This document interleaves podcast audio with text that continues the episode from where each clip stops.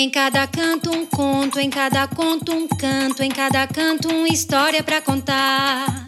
Em cada canto um conto, em cada conto um canto, em cada canto uma história para contar. Olá! Quero fazer um convite para todos vocês. Vamos ler com os ouvidos? Vamos escutar uma história? Histórias ao pé do ouvido.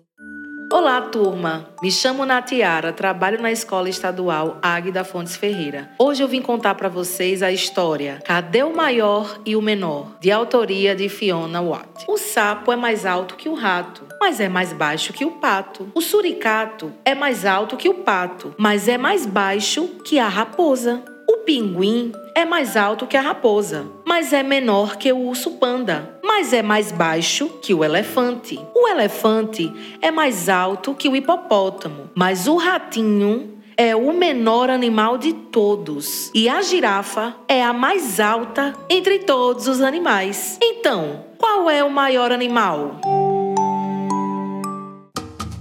Gostaram da historinha? Eu também gostei. E gostei ainda mais do nosso dia de hoje. Fiquem ligados, porque sempre temos uma nova aventura com a nossa turminha Pro Futuro, nesse mesmo horário, na rádio e na TV. Tchau, tchau, turminha. Até mais!